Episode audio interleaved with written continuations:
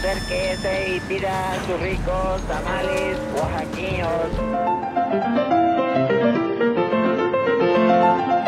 ¿Quién dijo que la historia de México no podía contarse de forma entretenida? 365 días para conocer la historia de México.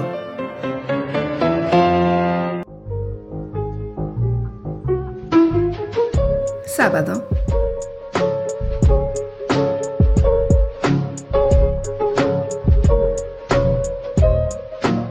La insólita cotidianidad.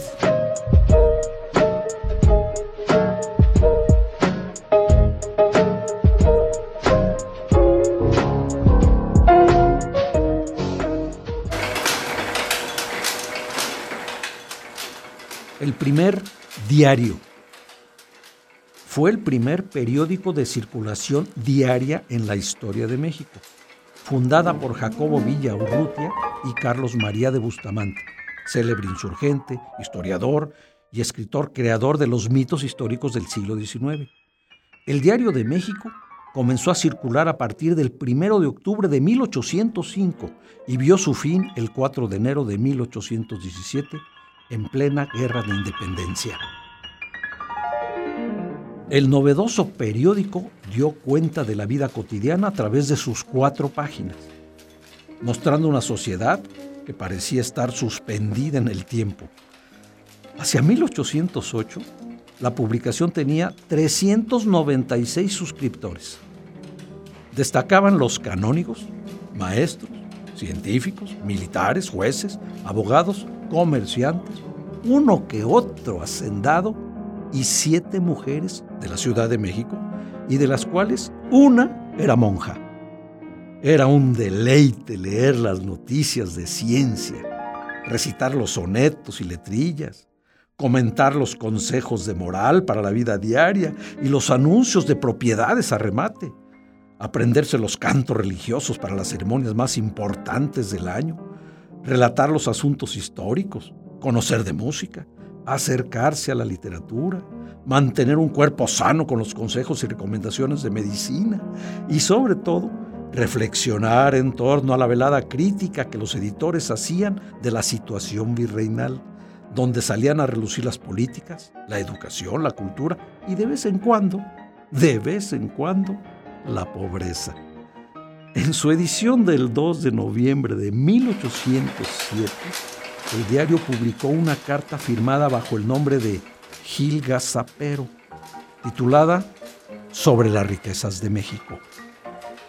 Su percepción no podía ser más atinada.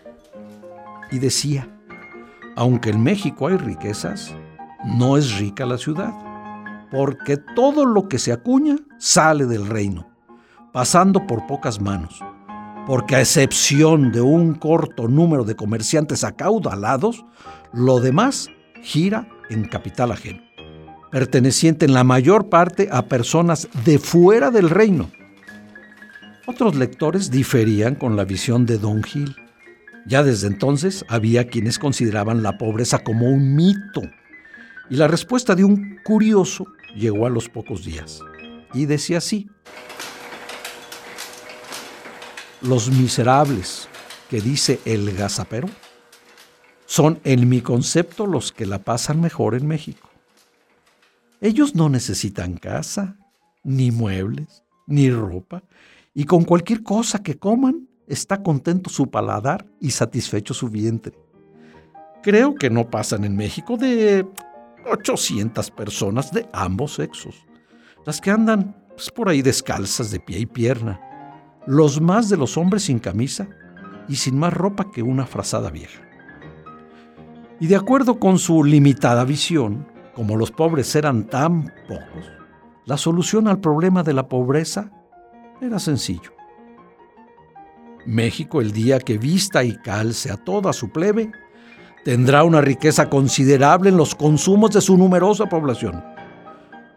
Así que, tres años después, la guerra de independencia demostró que la pobreza no era un mito, sino una lacerante realidad.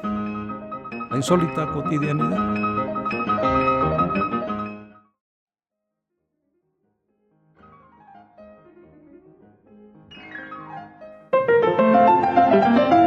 365 días para conocer la historia de México.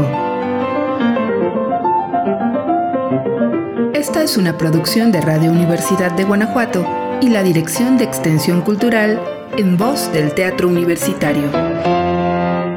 Serie basada en el texto de Alejandro Rosas, 365 días para conocer la historia de México.